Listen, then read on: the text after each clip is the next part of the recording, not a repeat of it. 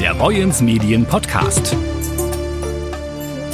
Der Wochenrückblick. Hallo und moin moin. Willkommen zum neuen Boyens Medien Podcast. Ich bin Jörg Lotze. Hallo. Lange mussten die Bosler auf diesen Tag warten. Mit zwei Jahren Verzögerung ist die Europameisterschaft im Boseln gestartet mit einem Umzug durch die Meldorfer Innenstadt. Normalerweise gibt es die Brusel-EM wie beim Fußball in einem Vierjahresturnus. Doch der Grund der Absage 2020 ist bekannt.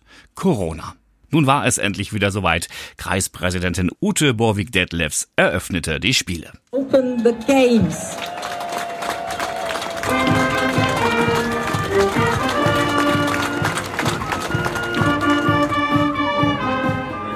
Zuletzt genossen die Dithmarscher vor 22 Jahren Heimrecht, als die Europameisterschaft der Bosler in Meldorf ausgetragen wurde. Gerne erinnern sich die damaligen Akteure an die Zeit zurück und auch jetzt ist die Euphorie wieder riesig. Dass es Dithmarschen und auch wieder Meldorf ist, das die Brusel-EM ausrichten darf, das heute besonders Bürgermeisterin Uta Bielfeld. Wir freuen uns riesig, Sie in unserer schönen Stadt begrüßen zu dürfen. Nach 22 Jahren wird hier wieder eine Brusel-EM ausgetragen. Die IBA hat sich erneut entschieden, die EM nach Schleswig-Holstein zu geben.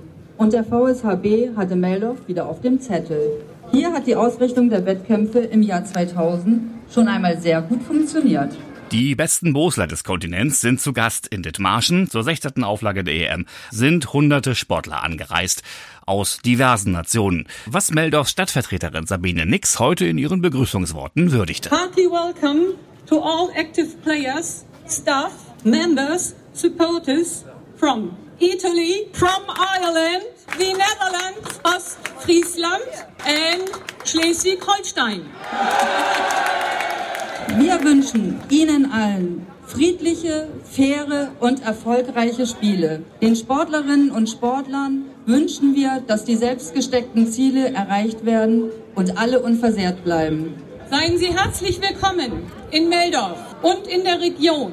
Successful and fair matches. Enjoy your time here in our area. Top-Stimmung und große Vorfreude auch bei Wolfgang Jakobs, dem ersten Vorsitzenden des Verbandes Schleswig-Holsteinischer Bosler. Das ist ein guter Anfang. Das wollte ich hier erstmal sagen. Das sieht fein und hier mit der ganzen Vor- und mit unseren Gästen.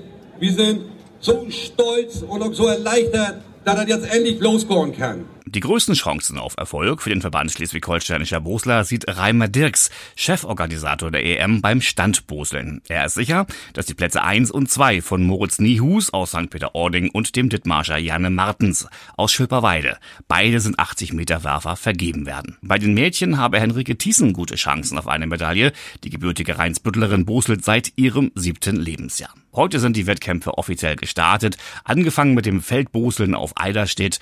Morgen am Samstag geht es weiter mit dem Standwettkampf im Meldorfer Stadion, bevor am Sonntag auf der Straße in Süderhastedt geboselt wird. Die Wettkämpfe starten jeweils um 9 Uhr. Bestens vorbereitet auf die Wettkämpfe ist man auch in Süderhastedt, wo fast das komplette Dorf entsprechend geschmückt worden ist. Das meiste ist fertig. Schiedsrichter Henning Beek hält den Daumen nach oben. Das Festzelt steht, die Verpflegungsmeile, die steht auch soweit mit Zelten und so, Imbissbuden. Das ist Bierpilze ist natürlich auch ganz wichtig. Das ist alles jetzt, steht jetzt alles schon und muss jetzt langsam bestückt werden. Mit wie vielen Sportlern und wie vielen Zuschauern wird dann gerechnet, Henning Beek? Ja, Bosler, man kann so sagen, jeder Tross kommt so mit 150 aktiven Betreuern was dazugehört. Das sind dann so um und bei 700 ungefähr. Ja, für den Sonntag erhoffen wir uns wenn das Wetter gut ist, 3.000, 4.000. Die Bosel-EM ist für Süderhastedt und den Bosel-Verein Vereinigte Geestdörfer eine Premiere. Für uns ist es natürlich das erste Mal, dass wir in unserem Vereinsgebiet eine EM ausrichten dürfen, zumindest an einem Tag und freuen uns sehr darüber. Na dann auf tolle Wettkämpfe allerseits. Auch wir von Boyens Medien rufen allen Boslern zu, Löcher! Ein Urlaub so günstig wie kaum anderswo in Schleswig-Holstein. Dithmarschen liegt unter dem allgemeinen Preisniveau.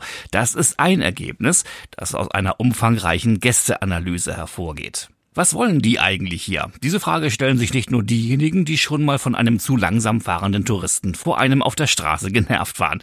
Unabhängig von der ganz offensichtlichen Antwort Urlaub machen, umtreibt die ernsthaft gestellte Frage die Branche ganz allgemein. Denn auf Basis der Aussagen der Dithmarscher Gäste sollen Grundlagen für eine weiterhin florierende Zukunft gelegt werden. Unser Redakteur Burkhard Büsing sprach mit Helge Haag, dem Geschäftsführer von Dithmarschen Tourismus, über die seit gut einem Monat vorliegenden Zahlen und das, was für Dithmarschen Tourismus daraus folgt. Herr Haag, wer sind Dithmarschens Gäste? Dithmarschens Gäste wenn man es äh, geografisch betrachtet, natürlich kommen unsere Gäste aus Nordrhein-Westfalen, Niedersachsen, Schleswig-Holstein und sind vor allem Familien- und Natururlauber. Das kann man so klar sagen. Das sind unsere Gäste, die uns hier besuchen.